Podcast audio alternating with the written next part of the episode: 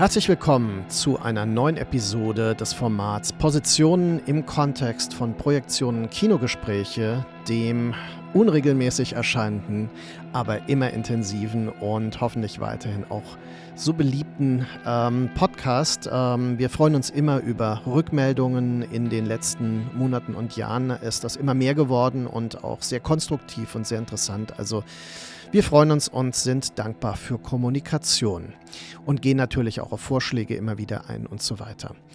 Ähm, ja, heute eine ganz besondere äh, Episode. Ähm, wir werden gleich hören, worum es geht, aber erstmal begrüße ich eine sehr geschätzte Kollegin von mir, Katrin Zeitz, äh, zugeschaltet aus Wiesbaden. Hallo. Hallo Markus. Vielen Dank für die Einladung, für die erneute Einladung. Erneute, genau. Wir haben nämlich schon mal das Vergnügen gehabt. Wir haben eine sehr erfolgreiche Sendung über den Regisseur Jordan Peele gemeinsam hier absolviert und ähm, wir arbeiten ja zusammen in der Film- und Medien Medienbewertung Bewertung in Wiesbaden. Und da äh, diskutieren wir natürlich immer lebhaft über aktuelle Filmproduktionen. Und anhand des Films ähm, äh, Last Night in Soho haben wir überlegt, ah, man müsste eigentlich mal eine Überblicksepisode über das Werk von Edgar Wright machen. Und äh, das ist der Regisseur, mit dem wir uns heute beschäftigen.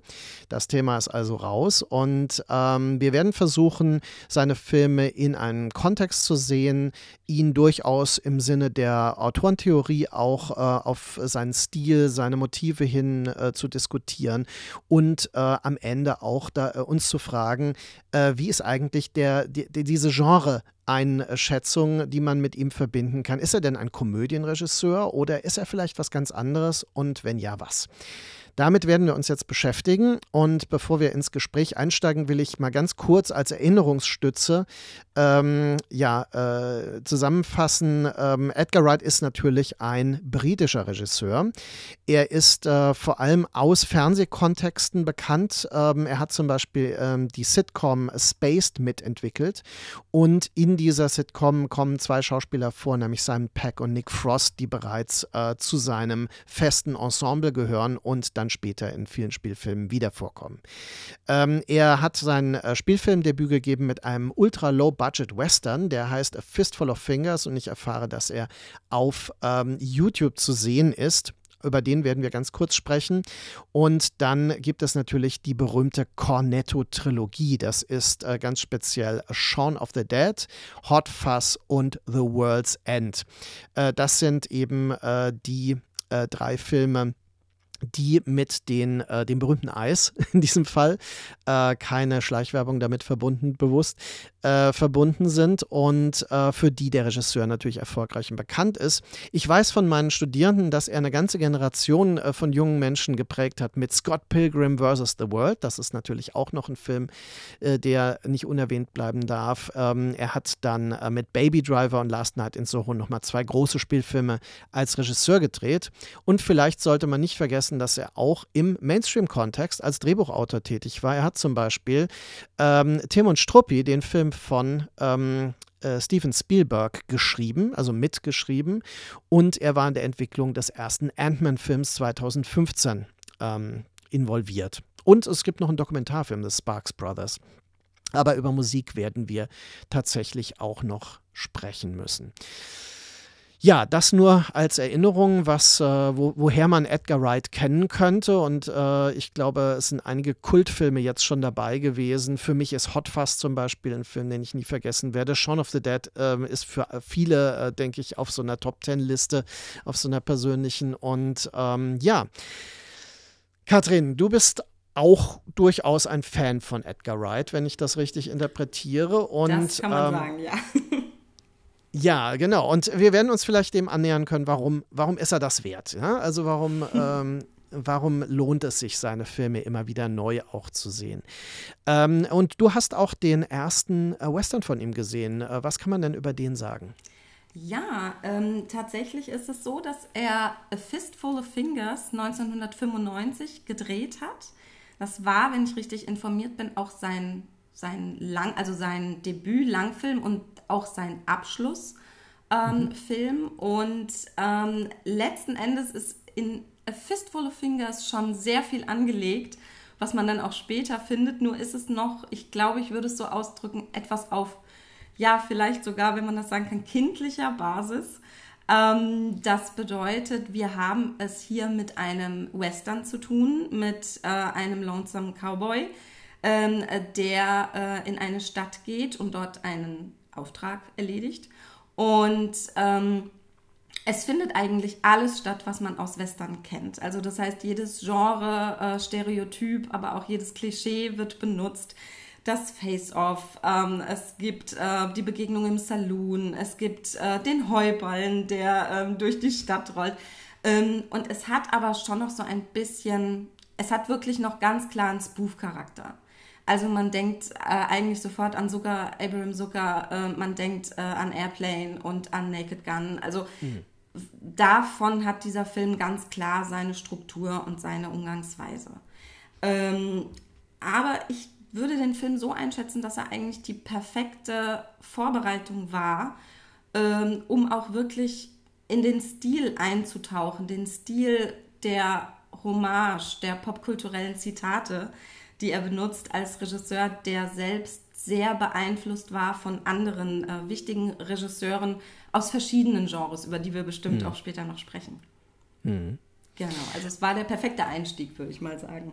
Ja, okay, interessant. Also, äh, wenn ich das richtig sehe, äh, Parodie spielt eine wichtige Rolle, Genre Parodie. Äh, interessant ist natürlich auch, äh, Fistful of Fingers bezieht sich auf Fistful of Dollars, den englischen Verleihtitel eines äh, äh, signifikanten Italo-Westerns, also eines Films von Sergio Leone. Ähm, bezieht er sich in seiner Parodie eher auf die Klischees des italienischen, des Euro-Western oder des amerikanischen Western? Ich glaube schon, dass man dass man eher sehen kann, dass der Italo-Western ähm, parodiert wird. Es, ähm, es hat auch damit was zu tun, dass diese ganzen Effekte, die er benutzt, die er natürlich auch aus Kostengründen nie richtig, also ähm, wir reden hier noch nicht von CG, äh, CGI, von Special Effects oder von aufwendigen Bauten, sondern mhm. eher von der Nachbarschaft, in der er gedreht hat. Und mhm. ähm, deswegen reden wir hier auch von Hilfsmitteln, dass er eben, er macht viel mit der Kamera. Ähm, er macht auch schon viel mit Zooms. Ähm, das heißt, er arbeitet wirklich mit Mitteln, die es ihm erlauben, über etwas hinwegzutäuschen, was er eben noch nicht hat. Und ich würde auch den Italo-Western, also da eher so auch als Vorlage sehen, auch teilweise auch aufgrund der die Farbe. ähm, mhm. ähm, und ähm, ja, ich glaube, ich würde, äh, ich würde die Elemente hier eher im Italo-Western mhm. ansiedeln. Das ist natürlich insofern interessant und vielsagend, weil der Italo-Western für die Popkultur eine wesentlich größere Bedeutung hat als, äh, sagen wir mal, der große klassische Western, also der John Ford-Western, der Howard Hawks-Western.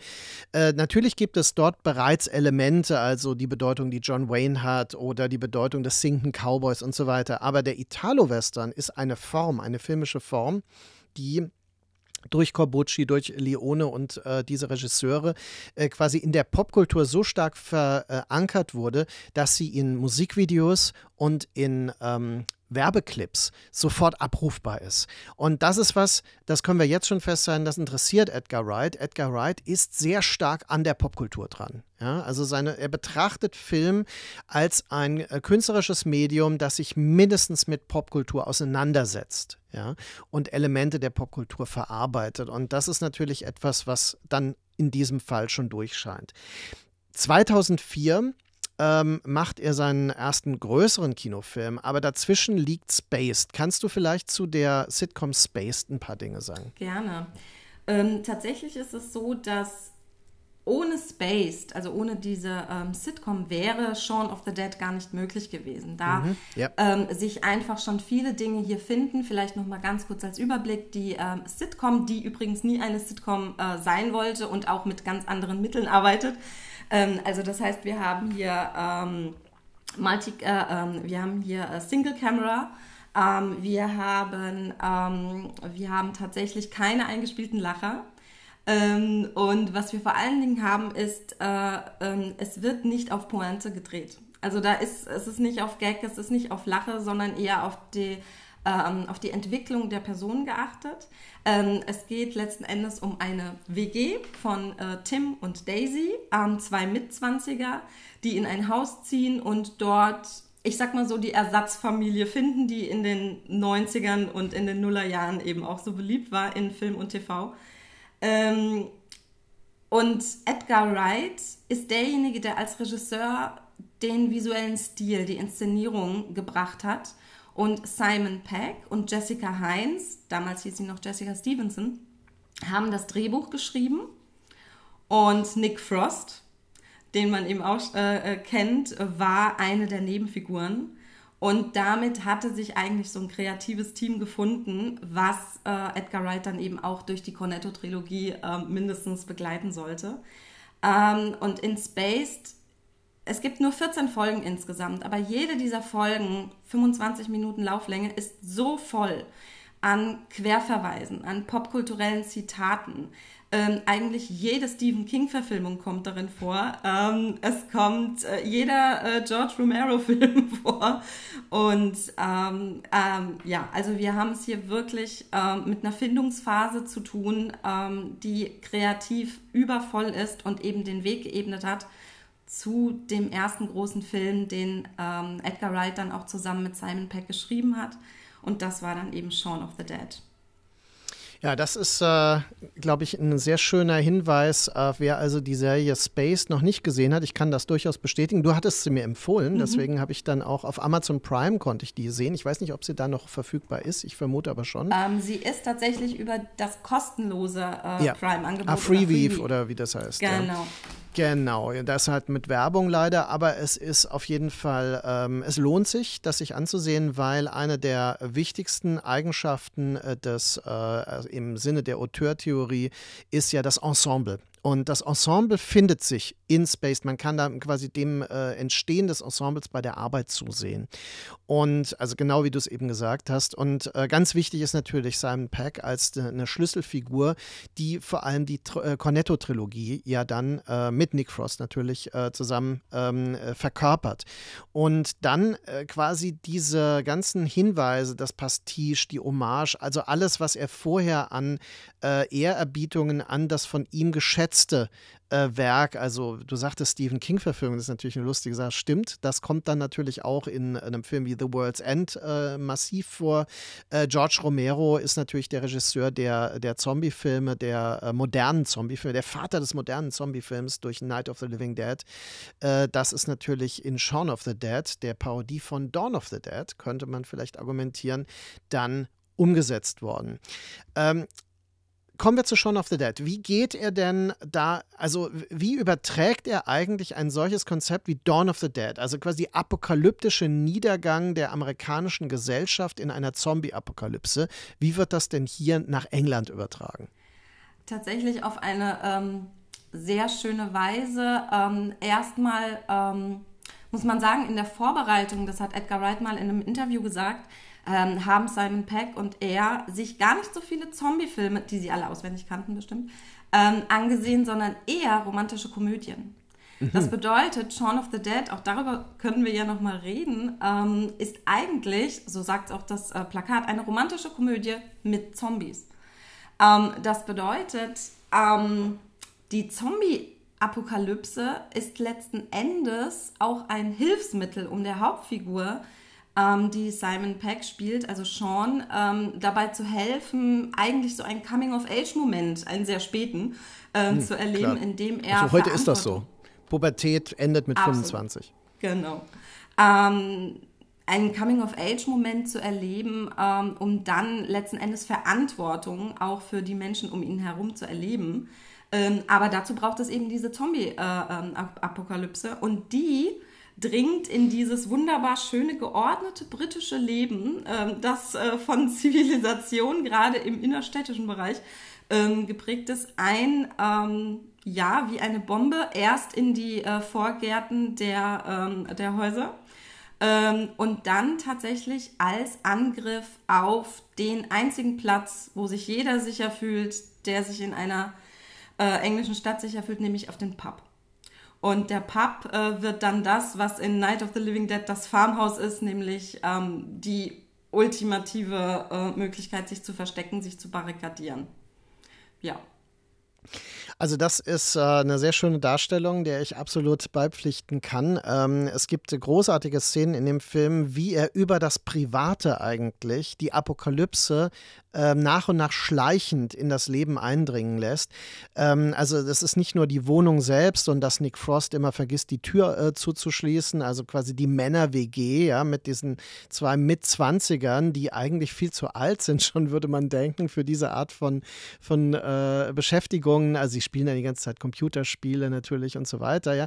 Aber ich will das nicht beurteilen. Auf jeden Fall, ähm, äh, er geht dann ja auch jeden Tag zur Arbeit und dieser Weg zur Arbeit, das, das ist äh, typisch typisch für Ed Wright, dass er quasi Variationen desselben Motivs, das sich permanent rituell wiederholt, äh, dass in diesen Variationen sich diese Dinge entwickeln.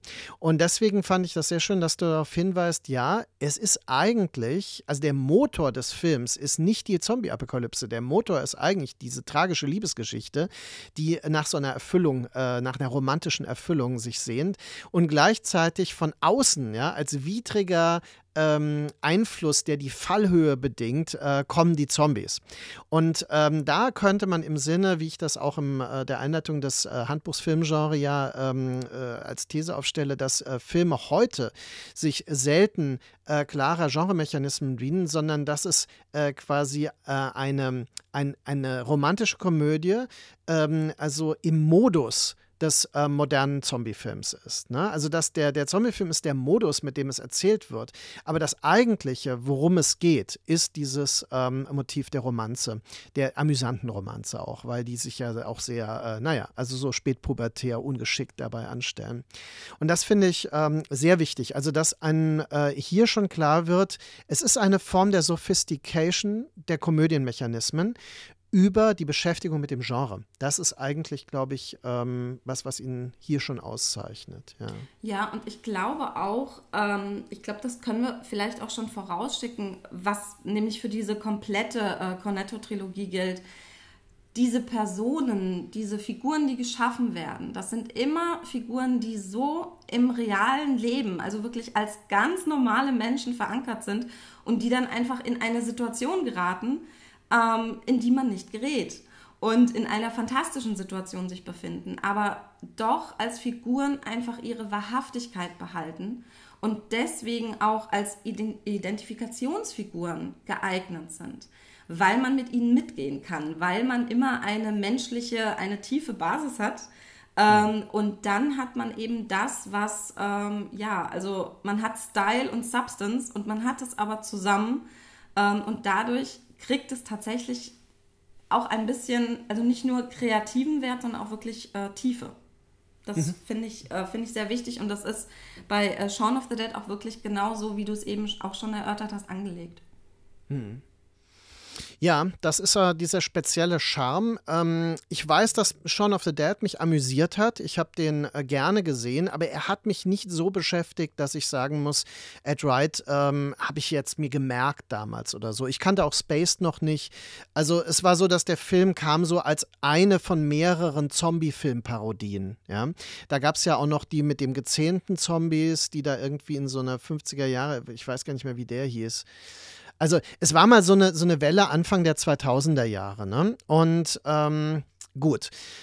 So hatte ich den verbucht und dann hat mich tatsächlich 2007 Hot Fuzz total kalt erwischt, weil Hot, also ich muss jetzt sagen, ich bin ein großer Fan von, von Cop-Filmen, ja? also der Polizist als tragische Filmfigur ist für mich äh, total wichtig in meiner filmischen Sozialisation gewesen. Also da gibt es natürlich eben die Bezüge zu Clint Eastwood-Filmen, zu Dirty Harry und solchen Sachen.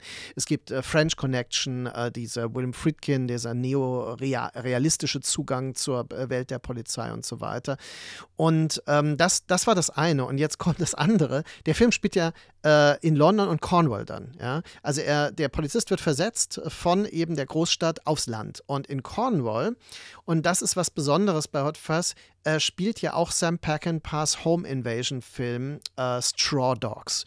Und für mich einer meiner Lieblingsfilme, muss ich sagen. Und äh, Straw Dogs wird hier total als Basis und, genommen und komplett dekonstruiert, weil du hast wirklich genau diese Figuren, also die in Straw Dogs die Bedrohung darstellen. Diese, diese kauzigen, schwer verständlich sprechenden älteren Typen in Cornwall mit der Schrotflinte in der Hand, ja, wo man denkt so, oh Mann, das kann nur Probleme Probleme geben, weil man kann sich nicht wirklich mit denen verständigen. Die das ist ja auch ein wichtiger, äh, komischer Moment in dem Film, dass ähm, manche verstehen diesen, diesen Akzent, äh, diesen Dialekt und andere nicht. Ne? Und ähm, der, der Cop aus der Großstadt, Simon Pack, spielt ihn ja dann, wird da quasi versetzt, weil er zu erfolgreich ist und die Polizei in London quasi arbeitslos geworden ist, die weil er seine Aufklärungsrate. Genau, das ist schon da. so gut. Das ist genau. äh, eine super Ausgangsposition. Und er soll dann auf dem Land äh, quasi ruhig gestellt werden. Das Problem ist, dass jemand, der so ambitioniert ist, natürlich auch das Land sofort als Ra Verbrechensraum sieht und das befrieden muss. Und dann wird alles, was an geheimen äh, Gesetzen dort aufgestellt wurde, also quasi die Jugendlichen, die immer wieder so Überschreitungen, die immer illegal im Pub sind und so weiter, was alles geduldet wird und so bagatellisiert wird, sieht er natürlich als strafwürdige Handlung. Und er beginnt die Leute Leute festzunehmen und wird super unbeliebt. Und dann gibt es auch noch diese Mordserie, die aber von allen als äh, tragische Unfälle bagatellisiert wird. So. Oh, da ist ihm die Statue in den Kopf gefallen, das war ein tragischer Unfall. Oder sie wurden enthauptet, als sie dort auf der Dings, äh, auf der, der Landstraße entlang fuhren. Das sind wirklich ganz schlimme Sachen, die da passieren. Aber halt ähm, offensichtlich Morde. Nur wird das bestritten. Und er kämpft dann gegen diese Gemeinschaft. Und Nick Frost spielt wieder seinen Sidekick, der halt so quasi als tumber Landpolizist, der eigentlich äh, überhaupt keine Qualitäten zu haben scheint, zumindest, der dann dazwischen ähm, steht, also zwischen diesen Milieus. War für mich super lustig. Ich habe den äh, endlos oft gesehen, den Film. Und äh, sein Gegenspieler ist ja auch noch der ähm, James Bond-Darsteller. Verdammt, ja, Timothy, Timothy Dalton, genau. Dalton. Und ähm, Timothy Dalton. Er spielt interessanterweise eine ähnliche Rolle jetzt in der Serie 1923 von Taylor Sheridan als Gegenspieler von Harrison Ford und äh, Helen Mirren. Ähm, eine sehr ähnliche Rolle. Also so dieser, dieser extrem glatte Geschäftsmann, der super böswillige Intrigen spinnt und über äh, sämtliche Leichen geht. Und es gibt diese großartige Einstellung aus äh, Hot Fuzz, wo er dann ähm, vor seinem äh, Imagebild ja, äh, zu sehen ist, also direkt daneben und genauso grinst wie auf dem Imagebild. Also er wird zu dem Bild ja, in dem Moment. Solche Dinge. Und das ist natürlich die visuelle Komik, die der Film entfaltet. Und die basiert eben nicht nur auf Genre, die basiert auch auf solchen originellen Einfällen natürlich. Ähm, einige der, das muss man vielleicht auch noch sagen, weil Shaun of the Dead ist ja ein Horrorfilm. Ähm, quasi Bezug. Ähm, Hot Fuzz hat das auch, denn die Mordserie erinnert wieder an die Omen-Filme, also an diese unwahrscheinlichen Unfälle, mit denen quasi in das Omen die Leute dann ums Leben kommen. Also diese Statue, die dann so mit der Spitze nach unten in den Körper fällt, das ist natürlich so ein typischer Omen-Unfall. Und äh, aber die Tatsache, dass das so ist, fand ich bereits witzig. Also, dass das alles so zusammengebracht wird und dann diese, diese ländliche Cornwall-Atmosphäre, die eigentlich ja touristisch ist. Also, man findet das ja so, so idyllisch, ne? wie diese, ähm, diese eingezäunten äh, ähm, äh, quasi Schafsgehege und solche die Sachen. Die ne? Geranien, ne? die überall hängen und ja, ja, klar. Stimmt, ja. Und ja. die Scones, die dann gefrühstückt werden. Also man denkt da so, ach ja, das war da wie in diesem Urlaub mal. Und dann kommen ja, die Morde. Also ich muss sagen, tatsächlich für mich ähm, war Hot Fuzz auch, er ist von den dreien auch mein Lieblingsfilm aus der Cornetto-Trilogie. Ähm, ich finde ihn am rundesten. Also er ist, ähm, er geht einfach wirklich von vorne bis hinten auf. Ähm, für mich ist er allerdings auch eine Weiterentwicklung, ähm, denn es werden Themen aus Shaun of the Dead ja auch wieder aufgegriffen. Wir haben wieder die Pubs und diese äh, lokalen Treffpunkte ähm, als das, was einfach wichtig ist für den Zusammenhalt. Wir haben wieder die britische Ordnung der Dinge, hier sogar noch zugespitzt auf ähm, ja, Menschen, die wirklich peinlich darauf bedacht sind, dass ihre Grundordnung, die Gesetze, die sie selbst aufstellen, the greater good, ähm, dass das einfach nicht in Frage gestellt wird, nicht äh, umgeworfen wird und dass da niemand von außen kommt, der das zerstört. Und das ist tatsächlich ähm, so auf die Spitze getrieben und endet in einer Auflösung, die ja wirklich, also so unglaublich banal ist. Weil der Film ist ja eigentlich, ich sag mal, bis zu ja, ähm, zwei Dritteln ist er ja wirklich äh, ähm, eine äh, ein Cop-Film oder auch ein, ähm, ein Film, der so ein bisschen cozy Crime, also der sich so damit auseinandersetzt, wer war denn jetzt der Mörder? Wir ahnen es zwar von Anfang an, aber wie kommt Nicholas Angel jetzt auf den Täter? Ähm, und dann kommt diese Auflösung in dieser Verschwörungsszenerie äh, äh, und dann erfahren wir, dass die Gründe einfach sind, die Blumenlady wurde umgebracht, weil sie nicht in eine andere Stadt ziehen soll, weil sie macht so schöne Blumen. Und die Nachbarstadt soll diese schönen Blumen nicht haben.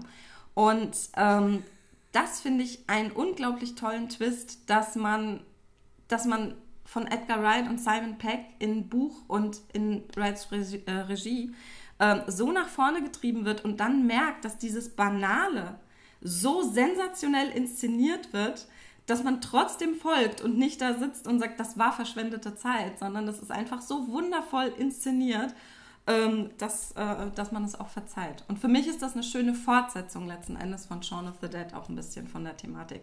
Und natürlich, also eine wunderbare ähm, Buddy-Romance, äh, äh, eine wunderbare hm. Bromance. Die ist eine Bromance, absolut. Eine das Bromance, sehe ich auch. ohne Ende. Ja, ja, das stimmt. Das, das ist das romantische Motiv hier.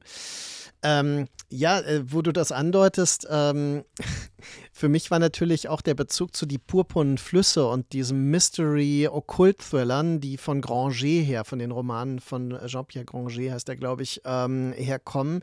Äh, also die Killermönche zum Beispiel aus dem zweiten purpurnen Flüsse-Film sind da äh, voll drin. Also bei diesem, man hat natürlich auch Dan Brown, ähm, äh, Sakrileg, wie heißt das, Da Vinci Code, äh, das ja auch dieser Killermönch in der Kutte Kutte und das ist natürlich, dann haben wir Scream als Bezug, ne, mit diesem Ghostface und sowas. Äh, das sind alles ähm, so Andeutungen. Ich, mich hat das zum Teil sehr an ähm, den Humor der Coen-Brüder auch erinnert. Ja, also zum Beispiel dieser, äh, dieses, dieses, äh, dieser tumbe Supermarkthelfer, der dann als äh, rechte Hand des, des Killers dient, äh, der immer Yarp nur sagt. Ne? Und ähm, das sind so Dinge, die äh, einmal, einmal ähm, ähm, äh, muss ja Simon Peck ihn ähm, also so tun, als wäre er das, und dann ähm, muss er aber Nein sagen. Und Yarp heißt ja Ja. Und dann überlegt er und sagt dann Narp. Und das geht durch. Fand ich super gut.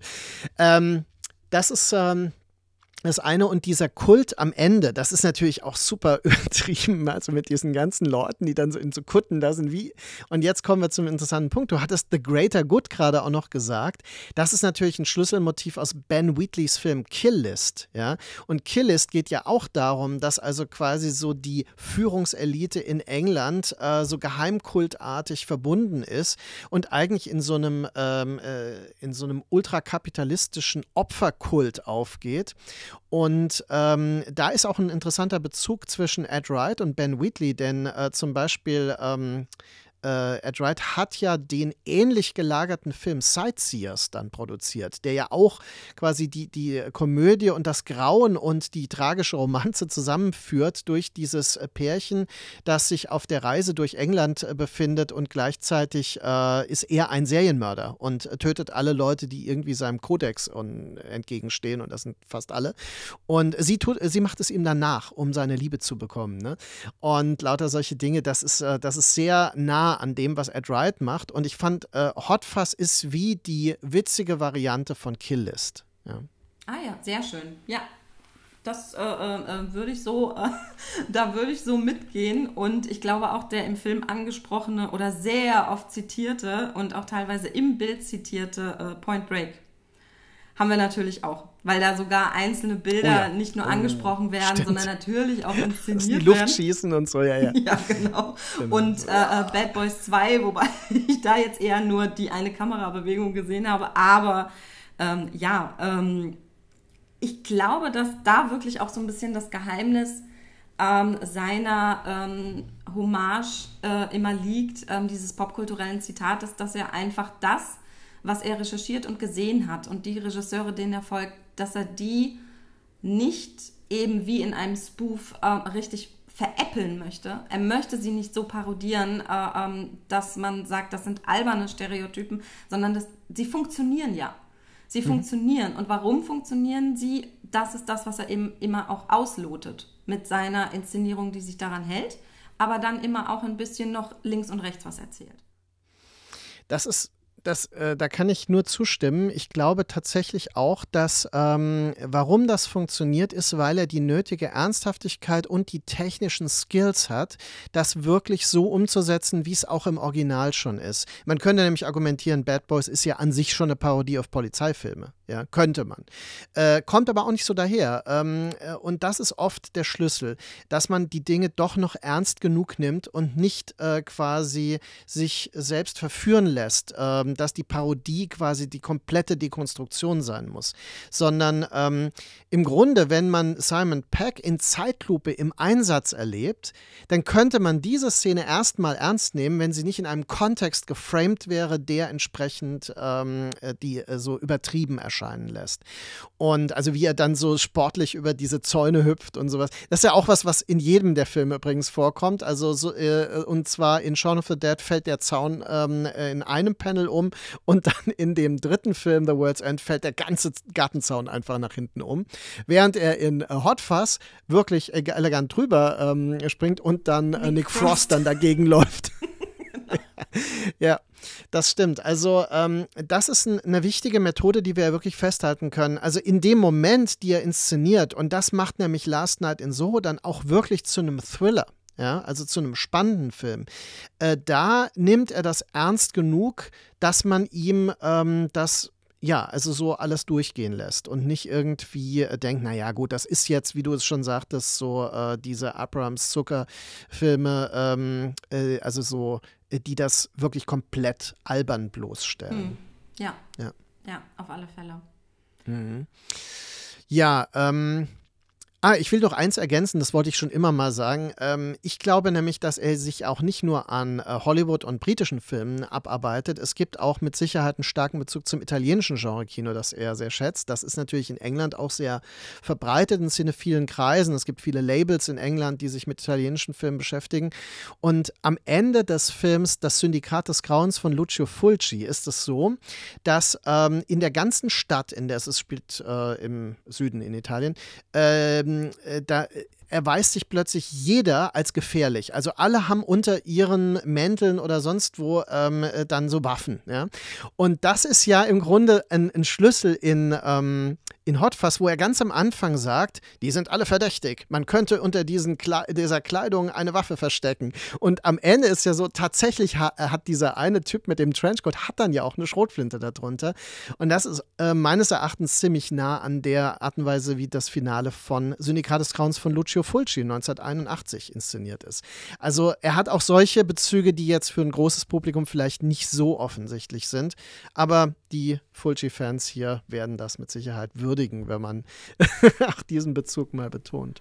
Ähm, ich würde ähm, gerne ja. ganz kurz dann ähm, auch noch äh, kurz ergänzen, weil du es vorhin bei Shaun of the Dead schon angesprochen hast, dieses Foreshadowing, was er auch betreibt, ist zum Beispiel auch ähm, im Dialog ähm, sehr gerne aufgenommen. Also am Anfang, mhm. wenn er ins Hotel geht und der, äh, ähm, der Dame an der Rezeption hilft, ein Kreuzworträtsel zu lösen und dann kommt äh, Fascist und Hack und ganz am Ende kommt dann die finale Konfrontation mit ihr, wenn sie auf ihn schießt und sie ihn als Fascist bezeichnet und er sie dann umschießt und sagt Hack.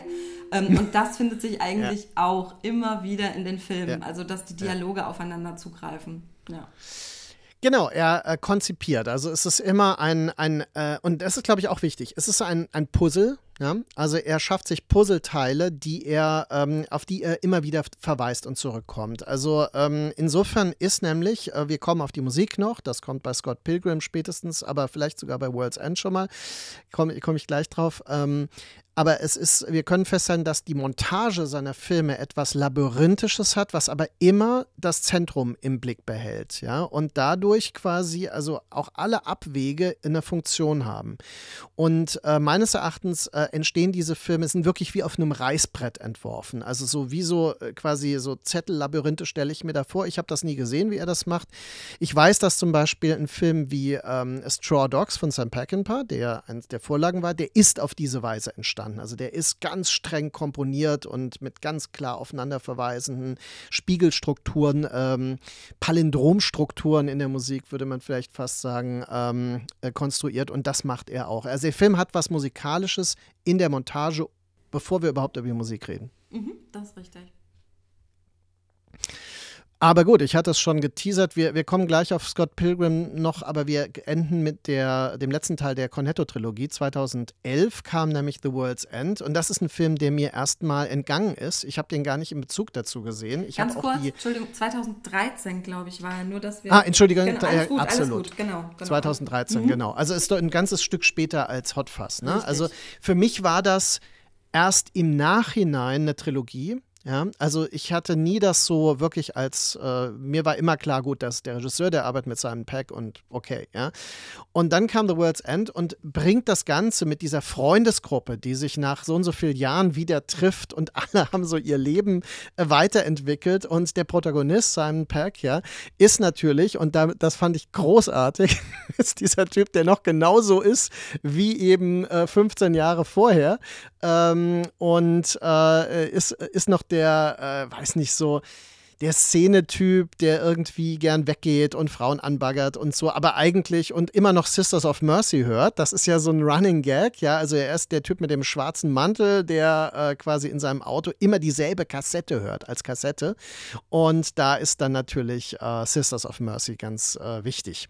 Und äh, da sind wir an einem äh, Punkt, was auch in früheren Filmen bereits eine Rolle spielt, nämlich ähm, die äh, ikonische Bedeutung bestimmter Indie-Songs vor allem für früher, also was natürlich, jetzt muss man sagen, England, Musikszene, ähm, Indie-Rock, Indie-Pop äh, hat da natürlich eine wichtige Bedeutung. Also man kann so weit gehen, dass auch ähm, die subkulturellen Elemente, also diese Überschneidung zum Gothic-Rock eine Rolle spielen. Aber man hat wirklich in Shaun of the Dead schon äh, die Smiths zum Beispiel mit Panic, ja, was dann be bedeutungstragend im Fernsehen kurz eingesetzt wird. Ja, also Morrissey singt dann Panic on the Streets of London und es ist natürlich genau das, was gerade passiert, nur nimmt er das nicht wahr. Es ist Teil der Popkultur einfach in dem Fall. Und in The World's End ist es eben dieser unverbesserliche, hängengebliebene, äh, in der Pubertät verweilende Protagonist, der seine ehemaligen quasi Buddies aus der Schule wieder trifft. Und die sind alle Geschäftsleute und verheiratet und Familienväter. Und der eine äh, trinkt kein Alkohol mehr. Sie können also im Pub, ne, trinkt er immer Wasser. Und das ist natürlich auch super aufgelöst visuell, ne, dass man also quasi dann diese rituelle, das Füllen der Biergläser im Pub ist ja so ein ritueller Akt, der fast schon ähm, als sakraler Akt dann äh, wahrgenommen wird. Und der Letzte kriegt immer so ein Soda dann. Und ähm, ja, also das ist eigentlich die Komik als Grundbasis, also dieses äh, unverbesserliche Hängenbleiben in einer Form der Popkultur versus die Weiterentwicklung. Ja und die dann aber bürgerlich ist und nicht erstrebenswert. Ja, das ist genau das Problem. Also bedeutet erwachsen werden unsexy und äh, langweilig und uninteressant zu werden? In der Logik dieses Films definitiv. Und Ed Wright ist auch eigentlich der Hängengebliebene. Ja, also als Filmemacher und gleichzeitig der, der es im Blick hat. Ja. Und dann kommt wieder ein äh, Faktor von außen, nämlich die Invasion von außerirdischen Body Snatchers. Das ist exakt äh, das Modell aus The Body Snatchers, also dem 50er-Jahre-Film äh, von Don Siegel, der dann nochmal von Philipp Kaufmann und Abel Ferrara und so weiter immer wieder neu gedreht werden konnte. Ne? Ja. Ja. Ähm, auch hier finde ich, ist der Film eigentlich eine sehr, sehr gute Weiterentwicklung dieser schon etablierten Themen. Ähm, du hast es eben ganz richtig angedeutet, diese Konformität, die äh, von allen vorgegeben wird. Also dieses ähm, alle um Gary King herum, also Simon Peggs Figur, ähm, sind einfach so mit der Gesellschaft ähm, irgendwie fein und mit dem Etablierten. Und letzten Endes benehmen sie sich schon ähm, teilweise wie Menschen vor der Alien Invasion. Also sie sind, genau. sie sind ja eigentlich schon Opfer geworden ähm, äh, dieses, äh, äh, dieses Verhaltens, dieser, ähm, ja, dieser Gleichschaltung, die dann noch erreicht werden soll. Und ich finde, auch weil du hier auch schon die Musik angedeutet hast, auch das ist ein sehr, sehr schöner Verweis, dass er ähm, mit Gary Kings äh, Figur anfängt zu äh, Primal Screams Loaded in dem Jahr eine berühmte Rede gehalten wird. Und jetzt habe ich natürlich den Film vergessen, ähm, der hier zitiert wird, dieses ähm, We just wanna have a bit of fun. Ah, ich weiß nicht mehr, aus welchem Film es ist. Und diese Rede, mit, dem, ähm, mit der der Song beginnt von Primal Scream, das ist die Rede, die Simon Peck am Ende hält, wenn die Aliens kommen. Das bedeutet, er benutzt den Song, äh, mit dem der Film einsteigt, um letzten Endes seine flammende Rede zu halten an, lasst uns Menschen doch bitte Menschen sein und wir wollen einfach nur Spaß haben und wenn wir Fehler haben, dann ist das gut, aber das macht uns eben so individuell. Und ich finde, das ist sowohl was das Storytelling angeht, als auch mal wieder dieses Foreshadowing, ähm, ist das wirklich für mich ähm, eine perfekte Art und Weise, wie man damit umgehen kann, ohne es aber wirklich so auf die zwölf, also so voll ähm, irgendwie ins Gesicht zu geben, guck mal, wie schlau ich bin, sondern es entwickelt sich einfach. Es passt. Also wenn, wenn äh, Gary diese Rede am Ende hält, dann denkt man nicht, ah ja, super, da kommt der Song vom Anfang, sondern ähm, das erwächst dann aus dieser Figur und aus der Handlung ja. heraus. Das ist, äh, ja, das ist sehr gut, sehr gut, ja, stimmt. Und ähm, was man vielleicht auch hier nochmal klar machen kann, The World's End ist ja ein Verweis auf das apokalyptische Motiv, ne, das ja in Shaun of the Dead auch schon eine Rolle spielt. Also jetzt ist die Alien-Invasion, aber auch auf den äh, Namen des Pubs, des letzten. Ja. Der letzte Pub heißt The World's End. Und ähm, eigentlich ist das die Idee des apokalyptischen Gedankens, denn nach der letzte Pub ist der, der erste Pub. Ne? Also danach beginnt nämlich die Reise eigentlich von neuem in der Logik der Pappbesucher. Und äh, die Topografie des Films, die Art und Weise, wie der Film seine Welt zeichnet, ist ja auch wieder diese äh, dörfliche ähm, äh, quasi Topografie, äh, die man dort auch vorfindet. Also es gibt am Anfang ja auch einen kleinen Stadtplan, auf dem sie nur die Pubs eingetragen haben und dann sagen, okay, wir trinken da und da und da und da. Und und bis wir dann beim World's End sind. Und ähm, das ist ein bisschen äh, angedeutet bereits in diesen ländlichen Topografien, weil England, das muss man halt auch so sagen, wenn man da jetzt auch hin und wieder war, vielleicht äh, wird man das bemerkt haben. Das sind schon kleine Mikrokosmen. Also selbst eine riesige Stadt wie London, die wirklich gigantisch ist, gleichzeitig hat die immer was super Provinzielles innerhalb ihrer kleinen ähm, äh, Stadtteilstrukturen, ähnlich wie Berlin übrigens. Und äh, wenn man also in Soho ist, dann äh, hat Soho eine spezifische Topografie, die auch abgelaufen werden kann und die erfahren werden kann auf diese Weise. Und man, man kann gut sich in diesen einzelnen Vierteln auch äh, aufhalten, einfach äh, ohne die anderen wahrzunehmen.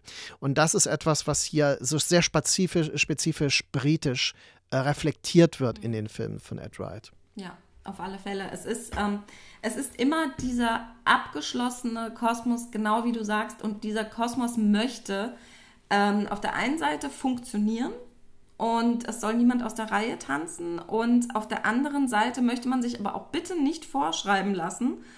Und da sagen wir Hallo Brexit. Äh, man möchte sich nicht vorschreiben lassen, wie man bitte zu funktionieren hat, weil ähm, wir British und ähm, äh, wir, lassen uns, äh, wir lassen uns das nicht sagen.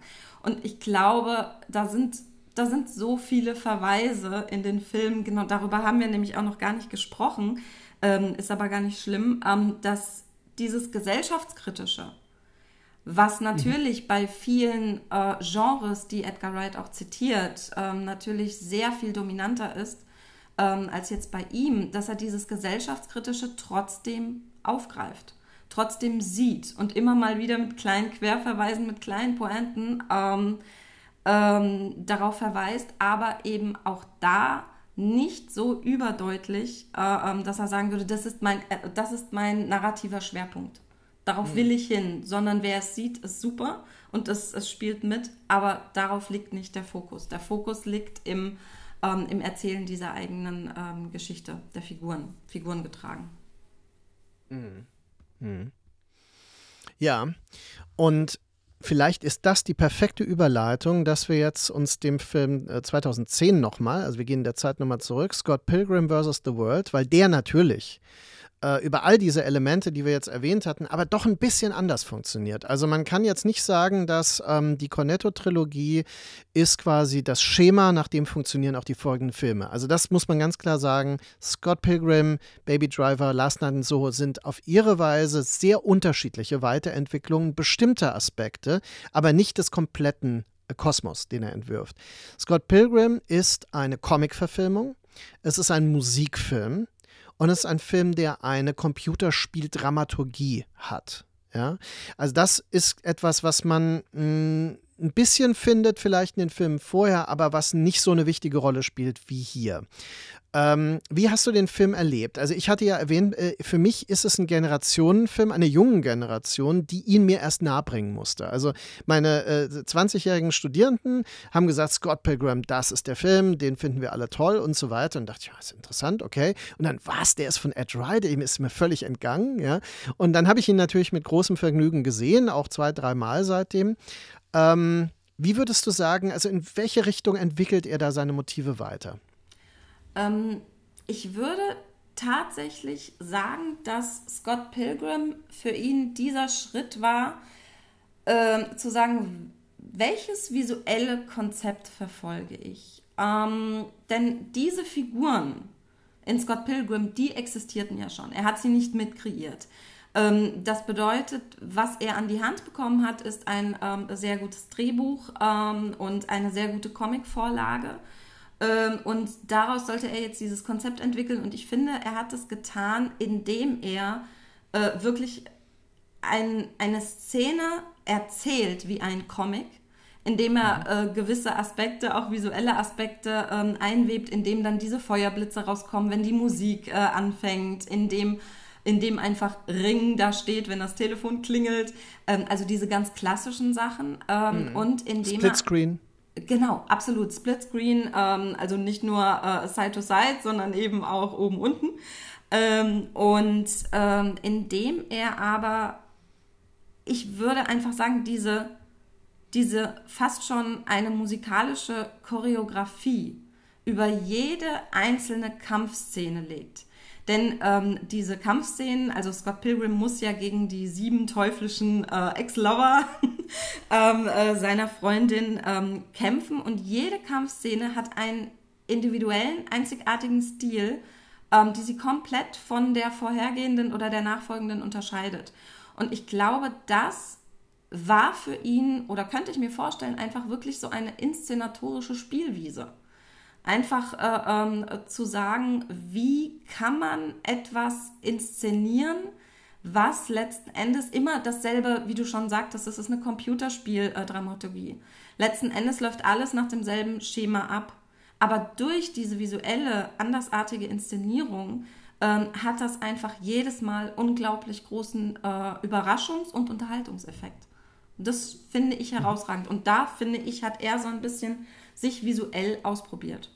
So habe ich den Film erlebt. Und deswegen hat er mich auch sehr unterhalten, obwohl er mir, muss ich zugeben, er war mir ein bisschen zu lang.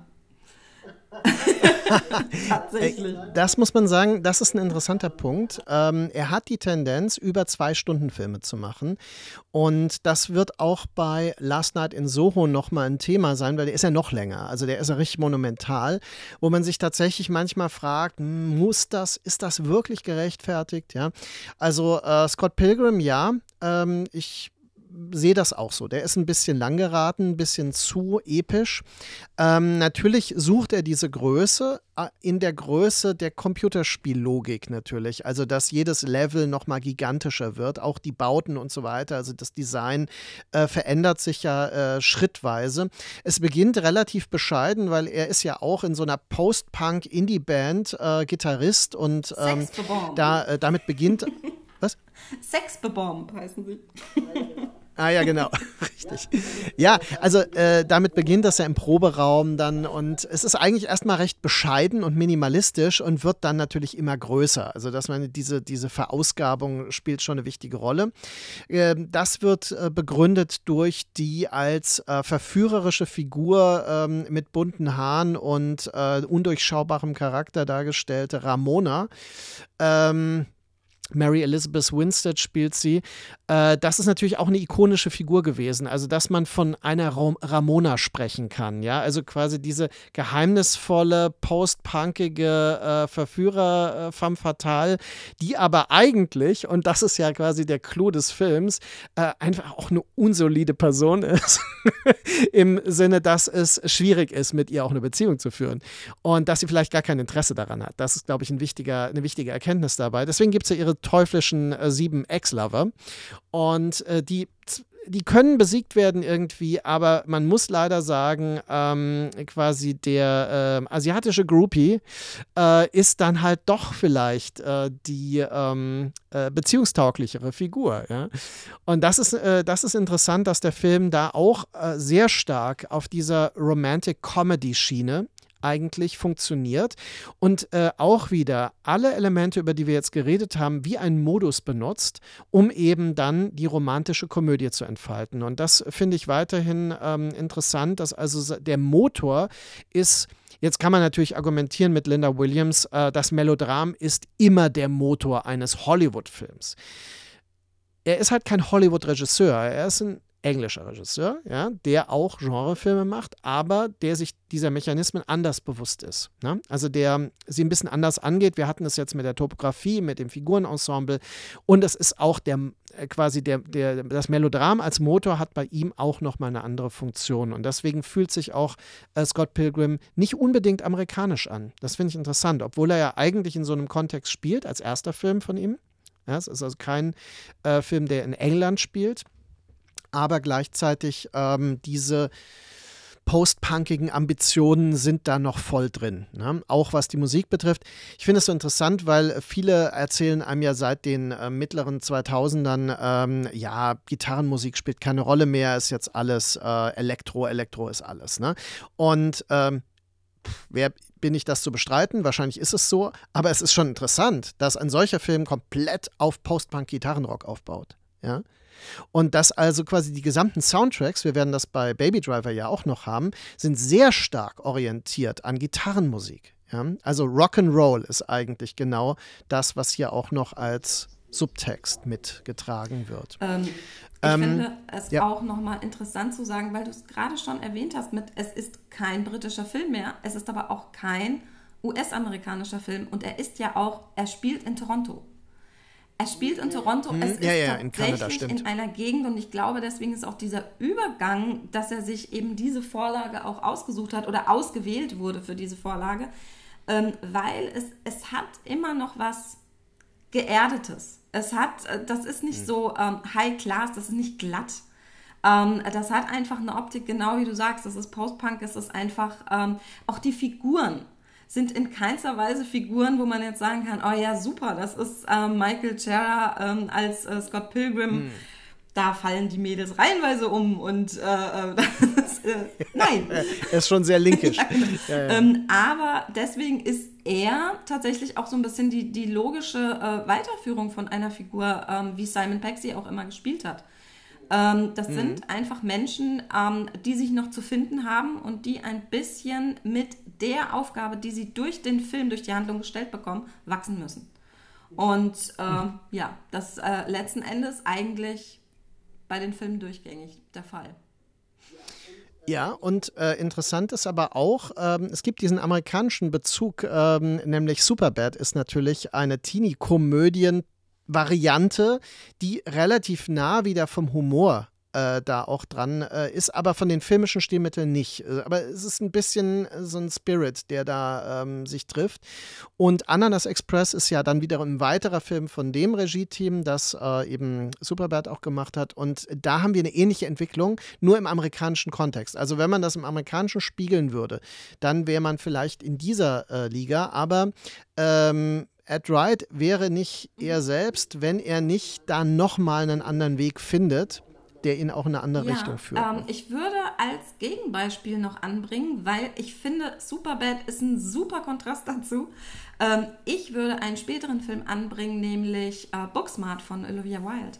Ihr erster. Ähm, weil das ist tatsächlich ein Film, ja. der ähnlich vorgeht. Also der so ein bisschen diese Strukturen übernommen hat. Das sind edgy Figuren, das sind Figuren, die jetzt eben nicht so ähm, Posterqualität irgendwie auf diesen ersten Blick haben und die durch eine ziemlich wilde Reise durch diese Nacht äh, ähm, und auch ein wildes Erzählkonzept ähm, sich auch weiterentwickeln. Also ich würde sagen, der steht in einer sehr guten Tradition, die äh, Scott Pilgrim vorgegeben hat. Hm. Ja. Hm. Ja, dennoch äh, ist es, glaube ich, schon so, dass Scott Pilgrim so ein bisschen für sich stehen kann, ja. finde ich. Also wir haben die Trilogie äh, und wir haben dann ähm, diese eher singulären Filme. Und äh, man ist ja verführt zu sagen, ah, dann hat er die Cornetto-Trilogie abgeschlossen und dann kam die nächste. Aber dann müsste man sich fragen, nee, also da sind wirklich die Verbindungen nicht. Und ähm, da sehe ich wirklich diese Ambition, ähm, quasi in verschiedene Richtungen zu gucken, wie weit kann er damit gehen. Also wie weit kommt er mit diesen Methoden. Es ist auch nicht zufällig, dass er in dieser Phase auch Tim und Struppi geschrieben hat und Ant-Man, weil ja beides sind Mainstream-Konzepte, wobei das eine ja wirklich so umgesetzt wurde wohl. Also Tim und Struppi ist, äh, trägt so ein bisschen so seinen Humor und seinen Spirit. Und da muss man aber auch wieder sagen, klar, hat ihn auch Hergé und diese Comics geprägt. Also das ist, denke ich, äh, ist ja eine ähnliche Generation wie ich oder vielleicht wie wir eigentlich, so dazwischen so ein bisschen. Und ähm, das, das ist eben die Popkultur, die einen geprägt hat. Man hat noch Tim und Struppi Comics gelesen, ja, als Jugendlicher und Asterix und so weiter. Aber man hat eben zum Teil einfach auch schon die britische äh, Postpunk-Musik gehört und so weiter. Und das ist das kam dann zusammen und man äh, intuitiv versteht man wirklich, worum es in diesen Filmen geht, weil die genau daraus schöpfen. Und für mich war es nicht erstaunlich, dass Tim und Struppi ein Thema für ihn war. Und äh, gut, jetzt Ant-Man, klar, Comics, äh, auch Marvel-Comics sind ein Thema. Mich haben sie nicht geprägt. Ich war eher ein DC-Jugendlicher. Äh, ich habe immer Batman gelesen. Aber das ist, äh, glaube ich, eher ein kosmetischer Unterschied. Ähm, die Tatsache, dass eben ähm, dieser Comic-Zugang eine Rolle spielt, äh, ist bei Ant-Man ist natürlich äh, und bei Tim und Struppi, das ist auch angelegt in den anderen Filmen. Und die Art und Weise, wie er, wie du ja absolut anschaulich schon sagt, dass die äh, Comic-Stilmittel in Film überführt, ist auch nochmal mehr von einem Bewusstsein geprägt, wie Comics funktionieren. Ähm, nämlich, dass er nicht einfach nur Splitscreens macht, wie das zum Beispiel äh, Ang Lee in Hulk macht oder so, äh, sondern er, ähm, äh, er schafft auch Dynamiken, also Bewegungen, die diese Panels gegeneinander verschieben und so weiter, äh, die quasi das in den Film wirklich adaptieren und nicht einfach nur eine Entsprechung suchen. Ja, ja. also ähm, ich finde, Baby Driver 2017, das ist ein Film, äh, den habe ich vor allem wahrgenommen, bevor ich ge äh, gemerkt habe, dass er von Ed Wright ist, als ähm, in Bezug zu Drive. Ne? Also, und da muss man natürlich sagen, Drive ist der, äh, dieser Indie-Hit von Nicolas Winning Refen, wo man sich manchmal fast fragt, gut, es ist der kommerziellste Film von Refen vielleicht. Ähm, der ist eher durch einen Unfall so erfolgreich geworden? Ich weiß es nicht. Ich meine, er ist, er ist so typisch Reven, dass man sich wieder fragt, okay, wollen das wirklich so viele Leute sehen? Er ist super gewalttätig, er ist total ähm, hermetisch und so. Äh, die Figur ist überhaupt nicht als Identifikationsfigur angelegt. Also Ryan Gosling in Drive ist völlig ähm, undurchschaubar und so weiter. Aber offensichtlich funktionierte das und äh, der Film hat ja einen sehr starken ähm, Elektro-Score, der also sehr, sehr signifikant ist mit diesen Liedern, Nightcall und so weiter, die also wirklich einfach so Hits geworden sind daraufhin auch.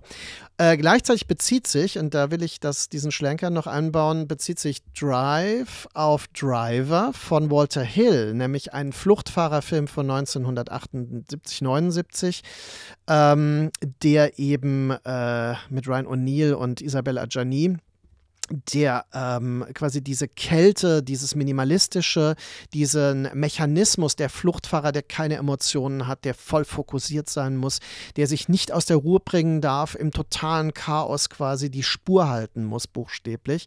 Das ist da schon angelegt. Also The Driver, Drive und dann Baby Driver.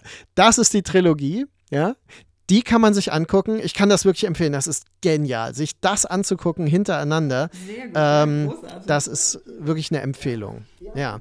Wie hast du Baby Driver erlebt? Ähm, ich habe Baby Driver tatsächlich auch wirklich sehr spät erst gesehen. Ähm, ich war, glaube ich, wie alle sehr überrascht vom äh, Trailer, der ja schon unglaublich schnell ähm, geschnitten war und mit sehr viel Humor. Und ähm, man hat da schon gespürt, dass die Musik wieder eine sehr große Rolle spielt. Ähm, ich war dann aber wirklich unglaublich überwältigt. Also es fängt ja schon mit der ersten Sequenz an, wie Musik und Action und eine Verfolgungsjagd zusammen funktionieren können als äh, Moment, der dich einfach wirklich in den Kinositz äh, oder sogar zu Hause in die Couch drückt. Ähm, ich finde, dass bei diesem Film tatsächlich zusammenkommt äh, oder äh, eigentlich auf die Spitze getrieben wird, seine Vorliebe für eine Musik, die eine Szene diktiert. Und, ähm, und das hat er ja auch wirklich so gemacht. Das bedeutet, keine Verfolgungsjagd in Baby Driver dauert länger als die Lauflänge ähm, des jeweiligen Songs, äh, ähm, der darunter liegt. Und es wurde eben tatsächlich richtig dazu choreografiert.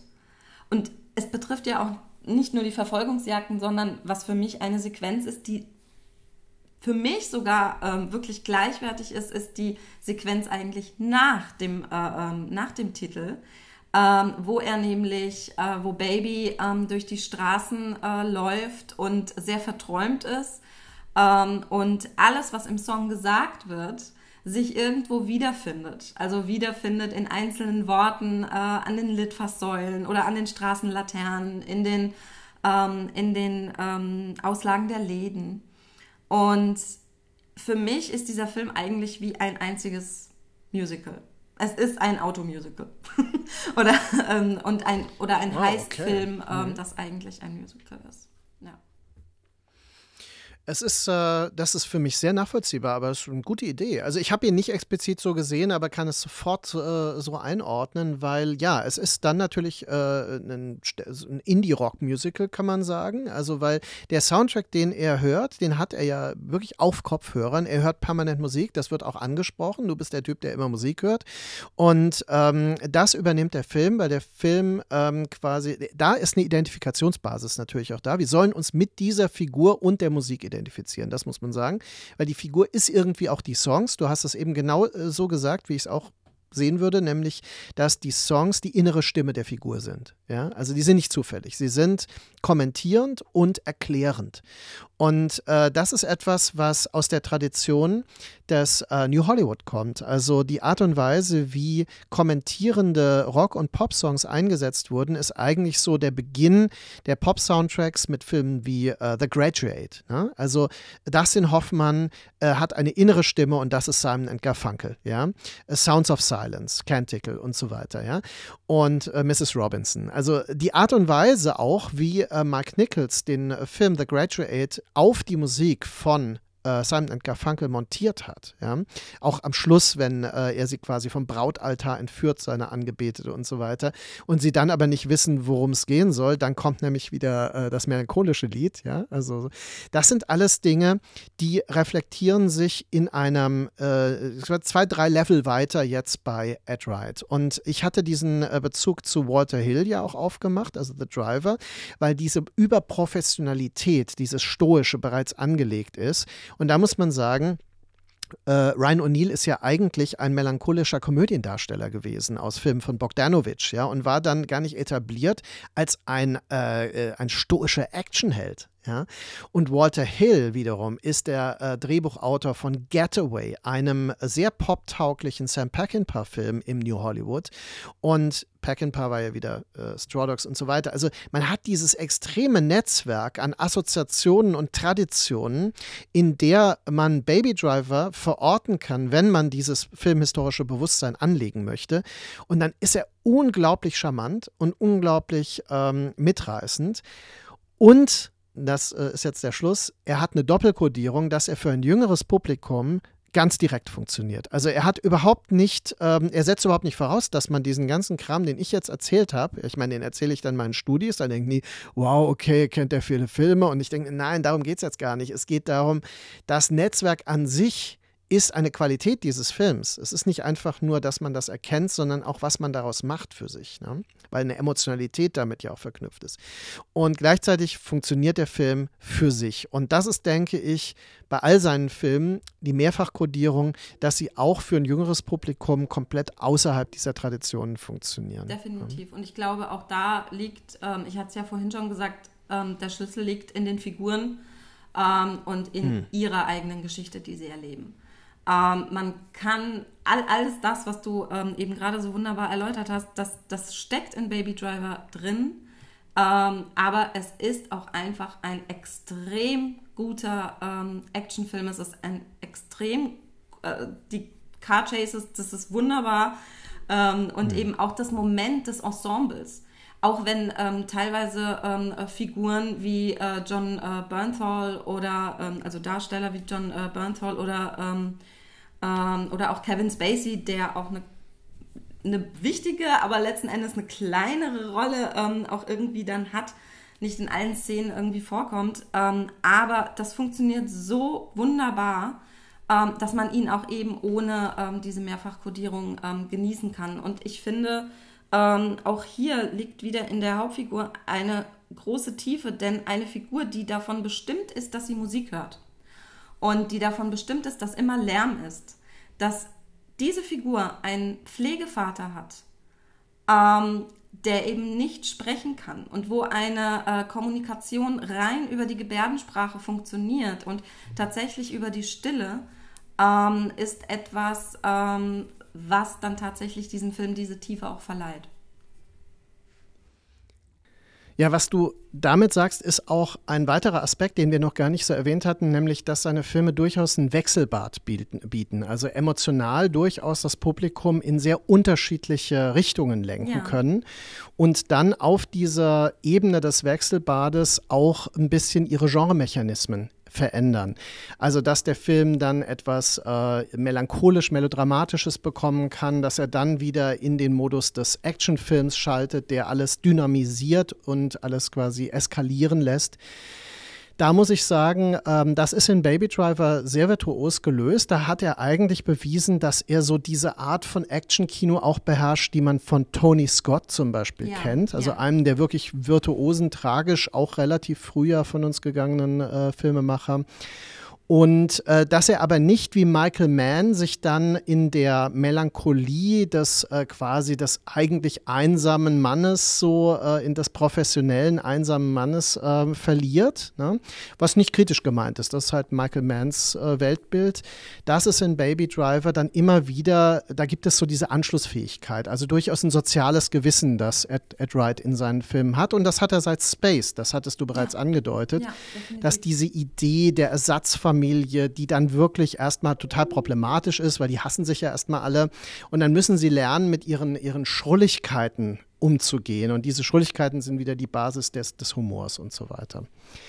Ähm, wir kommen tatsächlich auf die Weise sehr gut zu dem aktuellsten Film von mhm. ihm, äh, 2021. Ein Film, den wir auch interessanterweise ja gemeinsam zum ersten Mal dann auch äh, sehen konnten, ja. Last Night in Soho.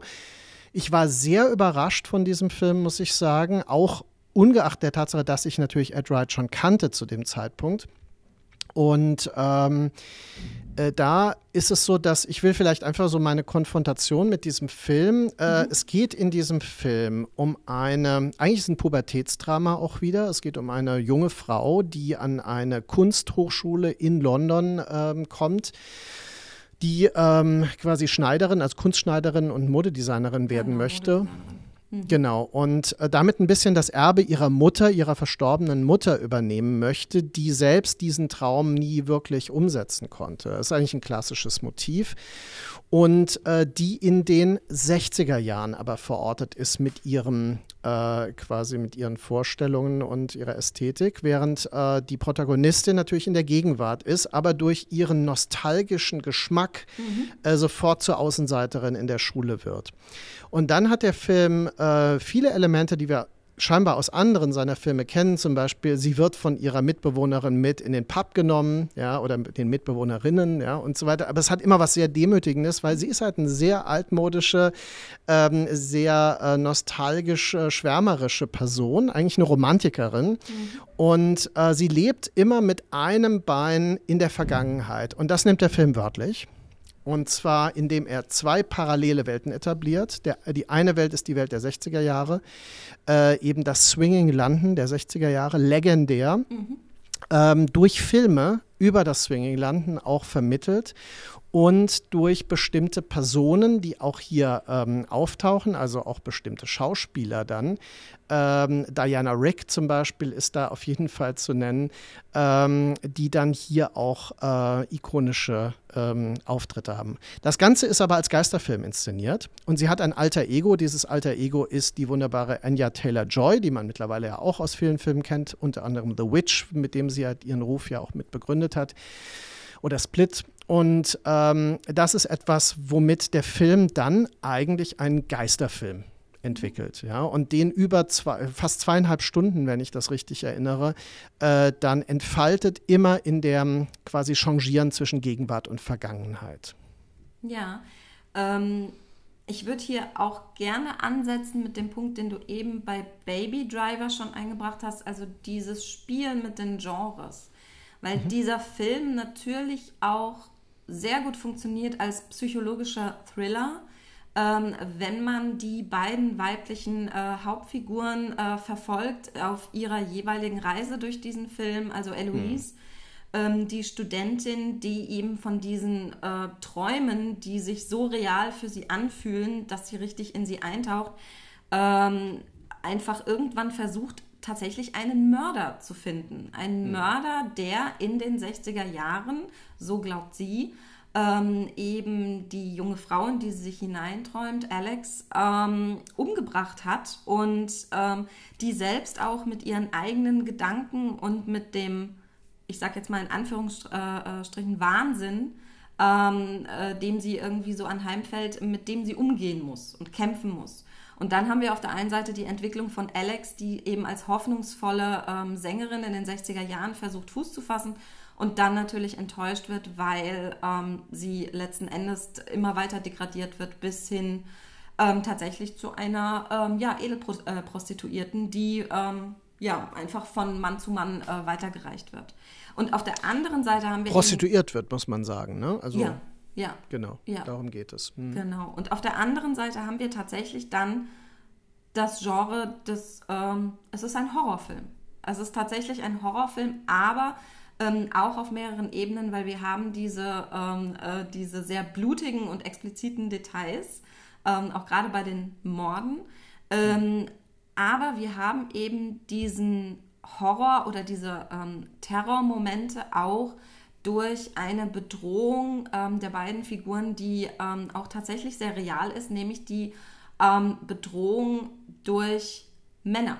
Also durch den Blick der Männer, durch Hände der Männer, durch das Betatschen, ähm, durch diese Übergriffigkeit. Und das sind ähm, Horrorelemente. Tatsächlich, wie sie auch zum Beispiel Polanskis Ekel. Ähm, ja.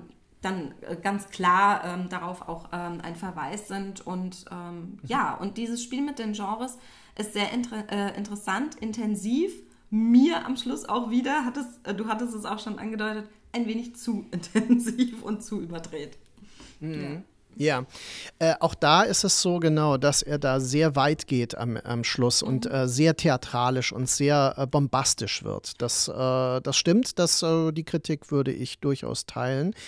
Ähm, der Film hat aber Qualitäten, äh, die, die fand ich so massiv, dass sie das sofort wieder vergessen lassen. Also auch dieses filmhistorische Bewusstsein, in dem er entstanden ist. Also du hast jetzt den Bezug damit könnte man, äh, ist egal, wo man anfängt. Also äh, Polanskis Film Repulsion, Ekel, spielt ja im Swinging London und geht um eine Fremde, nämlich äh, Catherine Deneuve, als eine junge Französin, die sich äh, sowieso schon fremd fühlt in der Stadt und die dann ähm, sich durch die Bedrängung, also man weiß es nicht, ist sie einfach introvertiert, ist sie asexuell oder ist sie möglicherweise sogar lesbisch, um äh, die sich äh, quasi in so einen Sexualekel hineinlebt, der äh, quasi, wo alles zu einer maskulin äh, penetrierenden Bedrohung wird.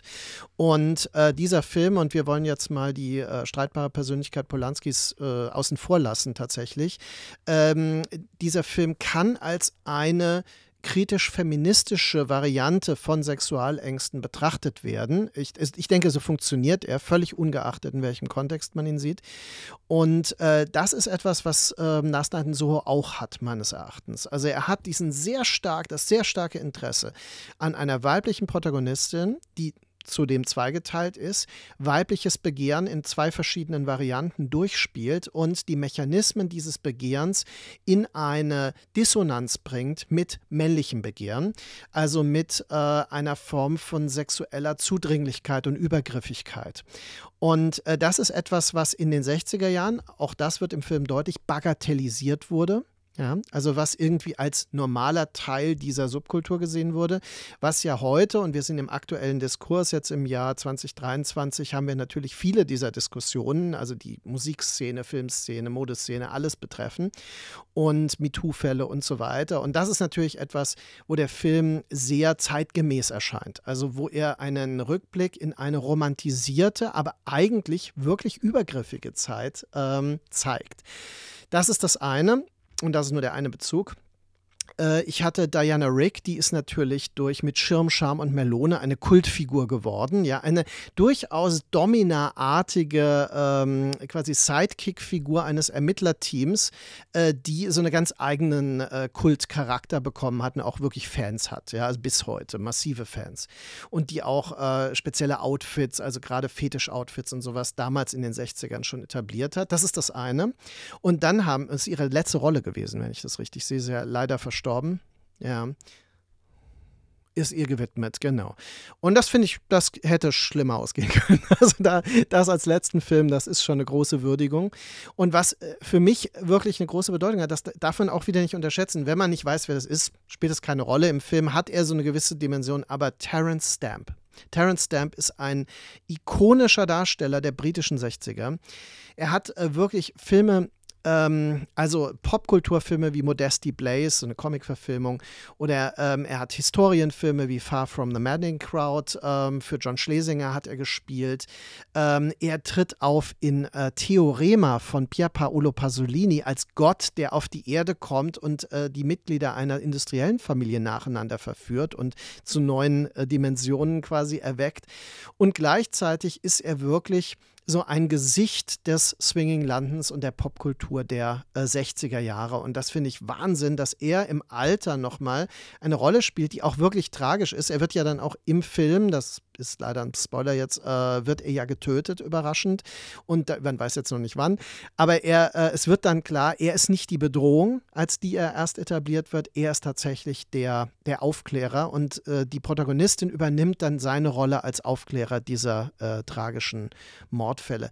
Also ich finde, dass ähm, das Bewusstsein, mit dem der Film hier diese, diese Personen auch noch etabliert und dann auch die Art und Weise, wie er doch sehr intensiv jüngeren Schauspielerinnen, den beiden Hauptdarstellerinnen vor allem, ähm, ein, ein, eine wirklich große Bühne bietet. Das ist schon Wahnsinn. Und dazu kommen die Spezialeffekte. Wir haben also im Grunde ähm, diese Spiegeleffekte, weil äh, die Protagonistin nimmt sich immer wahr, ähm, quasi im Spiegelbild als Anya Taylor-Joy und äh, was sie aber durchaus irritiert. Und äh, dann haben wir eben quasi dieses Leben hinter dem Spiegel und vor dem Spiegel, das sich zusehends vermischt. Also das und weil du es vorhin sagtest, jetzt möchte ich es mal hier sagen, äh, weil du mich drauf gebracht hast. Natürlich ist es irgendwie auch ein Musical, oder? Auf alle Fälle. Ähm, ich denke nicht, dass man diese Stimmung, das hat Edgar Wright auch gesagt, ähm, man könnte nicht in diese Stimmung eintauchen, wenn man nicht eben auch diese Musik dieser Zeit dann äh, einfach von vornherein aufgreifen würde und äh, Interpretinnen wie äh, Cilla Black oder Petulia Clark, ähm, dessen Downtown ja ähm, Anya Taylor-Joy in einer wunderbaren, äh, ähm, wunderbaren Version ähm, dann gibt, hat ja auch damit zu tun. Diese Musik, die immer ein bisschen vielleicht vom heutigen Standpunkt aus wenn wir es im deutschen Genre ansiedeln würden, vielleicht auch was Schlagerhaftes hat. Also das heißt wirklich etwas, ähm, was vielleicht auch ein bisschen altmodisch erscheint und eben diese Nostalgie äh, tatsächlich ähm, zutage fördert. Aber diese Musik hat ja auch was unglaublich Melancholisches und etwas Sehnsuchtsvolles. Und dieser sehnsuchtsvolle Ton, der sich durch diese Musik auf diesen Film legt, der legt sich ja auch auf die Figuren. Mhm. Und ähm, deswegen auch hier die Musik dominiert, aber sie lässt die Figuren nicht verschwinden. Und ich glaube, auch da ist es wieder der ganz wichtige Punkt, dass er, ähm, dass er die Musik auch als Kommentar benutzt, als Einstieg in die Atmosphäre, aber nicht, ähm, ja, er klatscht sie nicht drüber. Und das ist, glaube ich, ähm, sehr, sehr wichtig. Und ich glaube, es gibt äh, dieses eine Lied, wenn äh, Eloise und ihr Freund, dessen Namen ich jetzt leider vergessen habe, ähm, wenn sie feiern gehen, ähm, dann haben wir tatsächlich ähm, ein aktuelles aktuelles Lied. Das ist ähm, nicht aktuell, aber ähm, es ist zumindest nicht 60er. Ich glaube, es ist Susie and the Banshees. Ja, Susie and the Banshees, Susie natürlich. The Banshees, ja, genau. ja, klar. Ja, und ähm, was aber total da reinpasst. Also ähm, was wunderbar irgendwie dieses Lebensgefühl aufgreift, was eben nicht von heute ist, ähm, aber eben jetzt auch nicht 60er, aber es hat, es hat so eine wunderbare, es schafft so eine wunderbare Verbindung von einer Figur, mm. die mm. sich vom Jetzt löst und eigentlich im Gestern leben will und dadurch ja, ja versinkt. Ja, das ist äh, ohnehin ein ganz wichtiger Hinweis, den ich äh, sträflicherweise auch noch verge äh, vergessen hatte. Happy House von Susie and the Banshees ist natürlich ein, ein, äh, ein früh 80er Stück, ja. das eben genau in diesem Spirit von Ed Wrights bisherigen Soundtracks auch genau diese Sensibilität mit sich bringt und ja. Äh, die Zeiten auch verbindet, weil es ja irgendwo dazwischen steht. Ne? Genau. Also ähm, und äh, das, die eine Zeit gefiltert durch eine ähm, andere Epoche in die Gegenwart überführt. Also, ja, schön, ähm, ja.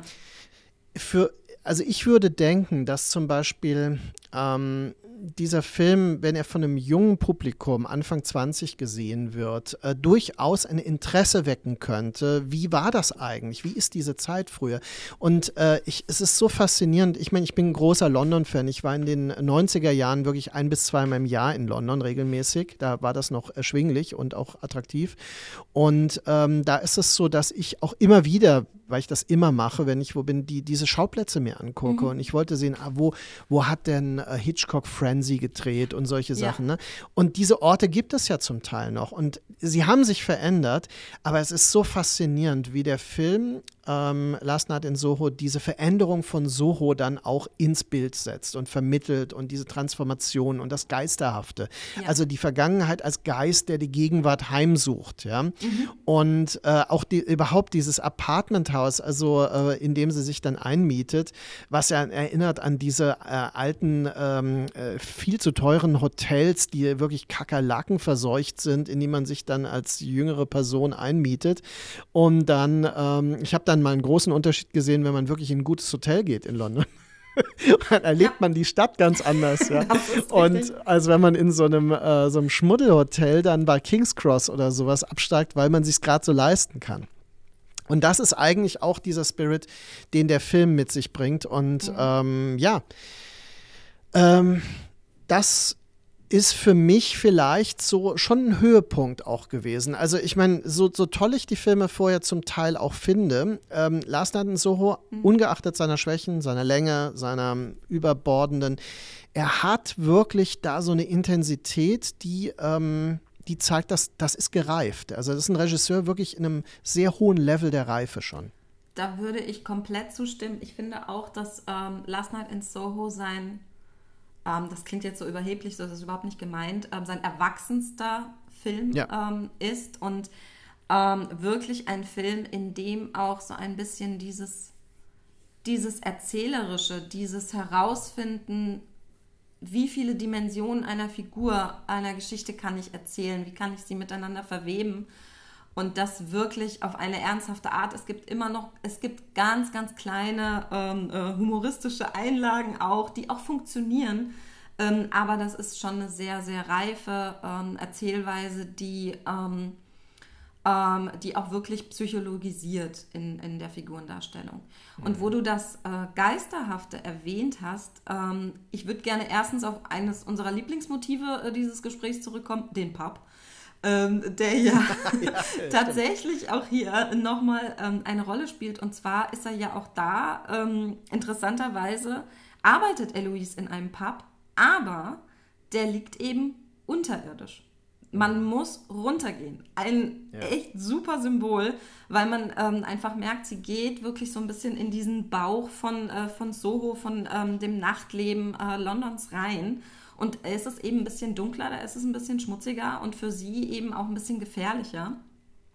Und das Zweite ist nochmal das Geisterhafte, weil ähm, wer bis zum Abspann durchhält, ich hoffe, das tun viele, ähm, der sieht ja immer ähm, zwischen den einzelnen Abspanntiteln ähm, Aufnahmen aus London ohne Menschen ähm, die Edgar Wright ähm, mit einem kleinen Kamerateam ähm, gemacht hat in den Zeiten der Pandemie tatsächlich, mhm. die aber, wie ich finde, auch doppelt gelesen werden können, weil sie eben nicht nur einfach das leere London darstellen, sondern eben so ein bisschen diese Londons Straßen auch ein bisschen als Zeugen der Zeit und als Zeugen der Entwicklung einer Stadt.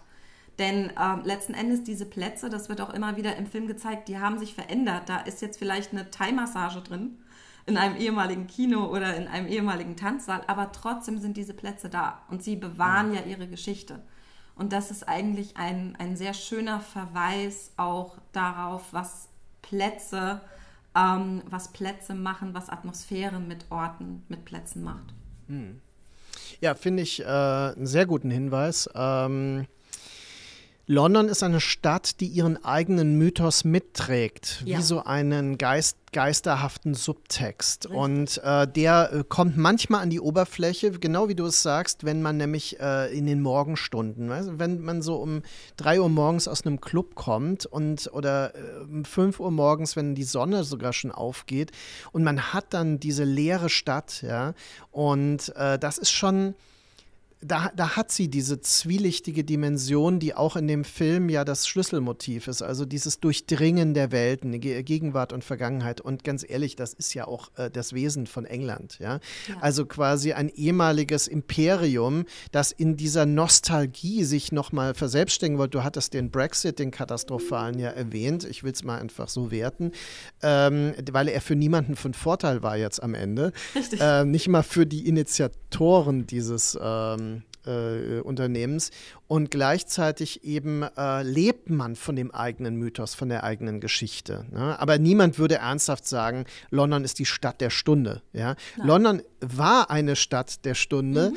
und zehrt noch heute von diesem Mythos. Und das finde ich ähm, ist, und Soho ist natürlich ein Schlüssel, Soho für das Nachtleben. Ja? Fälle, und ich meine, wie ich, ich meine, Soho ist natürlich auch irgendwo das, der, der äh, äh so Rotlichtdistrikt und da ist ja Prostitution, Subkultur, mhm. äh, Pop Popkultur, alles ist da parallel. Ne? Und ähm, das vermittelt der Film, finde ich, sehr lebhaft.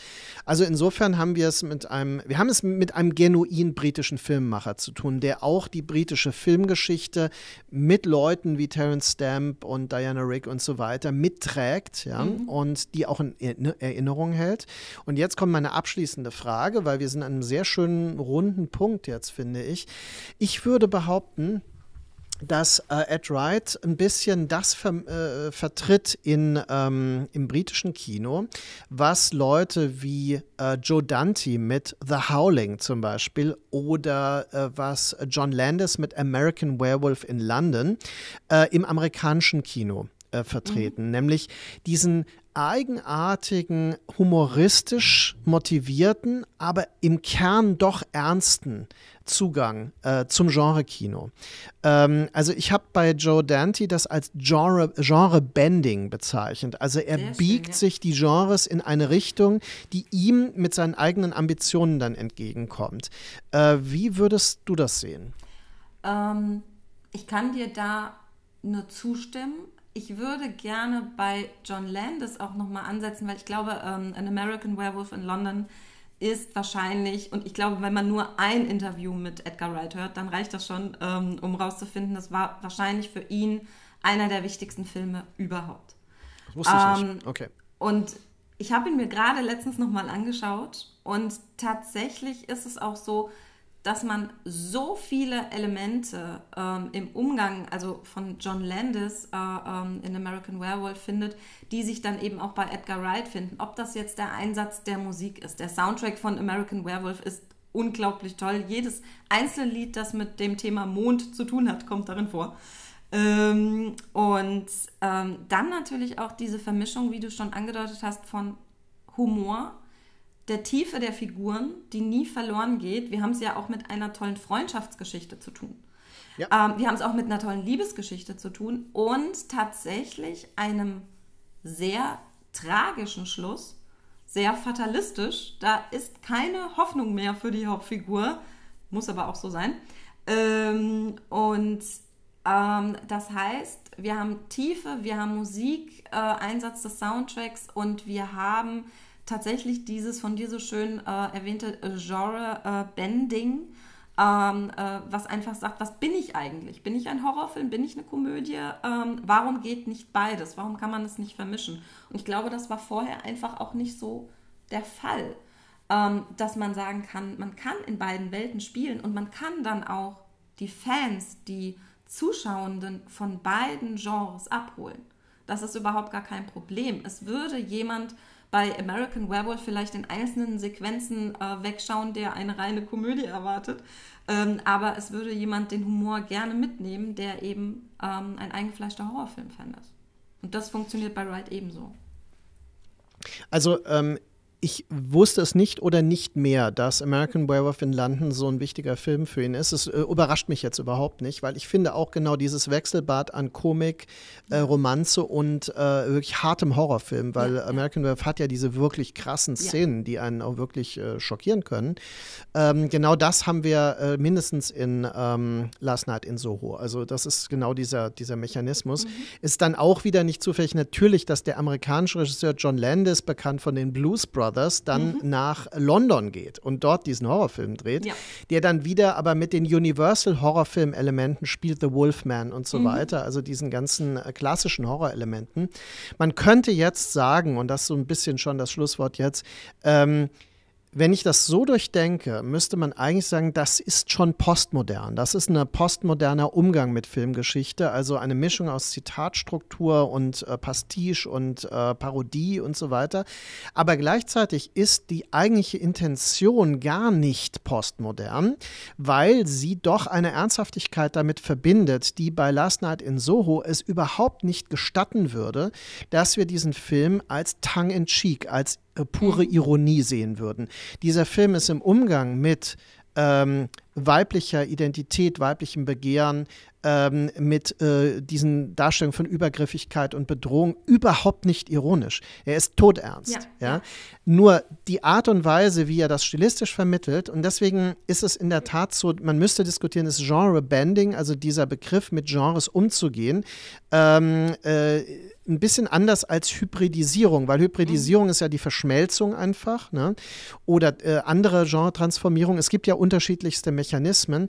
Also man muss jetzt sagen, sicher haben die Filme von Quentin Tarantino auch einen ernsthaften Subtext, aber selbst ein Film wie Django Unchained oder Inglourious Bastards bleibt sehr lange, äh, selbst in Szenen Ne? Also ich meine, die Nazi-Elite wird erschossen in, mhm. äh, also, also diese ähm, Alternative History und so weiter. Das ist alles wesentlich weitergehend in seinem postmodernen Gestus, als man das in einem Film wie Last Night in Soho hat, der doch einen großen Respekt in Bezug auf Geschichte und äh, diese Zusammenhänge auf seine Figuren auch hat. Also in der Tat wäre meine These gerade nicht, dass Ed Wright einfach ein postmoderner Filmmacher ist, der mit einem parodistischen, komödiantischen Gestus etablierte Genres verwendet, sondern einer, der im Sinne des Genre-Bending, das wäre mein Schluss, wie, ähnlich wie Joe Dante in seinen, seinen besten Filmen oder John Landis, eine neue Variante von Genremotiven mit einer eigenen Intention verbindet. Ich finde, das ist sehr gut auf den Punkt gebracht. Ich würde auch ich würde Edgar Wright einfach auch als einen Regisseur sehen, dessen Respekt vor den Vorbildern, die er hat, immer da ist, aber seine Filme ähm, nie eine Kopie sind, sondern sie sind eine Verbeugung, sie greifen Elemente auf, sie machen auch klar, warum diese Elemente funktionieren, ähm, aber sie spielen so damit, dass sie eben, und das hast du eben auch schon gesagt, dass die eigenen Ideen diese eigenen Elemente da einfach eingreifen können und damit äh, äh, verbunden werden. Und das ist ähm, eine große Kunst, die ihn, finde ich, tatsächlich auch ein bisschen oder ein bisschen sehr eigenständig äh, werden lässt. Als jemand, der eben diese sechs ähm, Spielfilme jetzt zumindest oder die erfolgreichen ja. Spielfilme, die er gemacht hat, ähm, jetzt auch wirklich allesamt äh, ähm, wirklich abseits einer kleinen Kritik vielleicht, ähm, allesamt wirklich große, gute Filme sind. Absolut. Katrin, ich freue mich äh, extrem über dieses Gespräch. Ich fand das äh, sehr belebend, sehr inspirierend, auch äh, hat sehr viel Lust gemacht, hoffe ich auch für unser äh, Publikum, äh, diese Filme neu oder vielleicht sogar erstmalig zu sehen und sie auch vielleicht ein bisschen in komplexeren Kontexten wahrzunehmen dadurch. Ja. Ähm, es war für mich äh, extrem wie soll ich das sagen, belebend auch äh, quasi diese äh, spezifisch filmästhetisch basierte, filmhistorisch kontextualisierte Methode der Mainzer, der klassischen Mainzer Schule, muss man ja, mittlerweile ja, ja sagen, äh, der Filmwissenschaft hier äh, auch zu zeigen.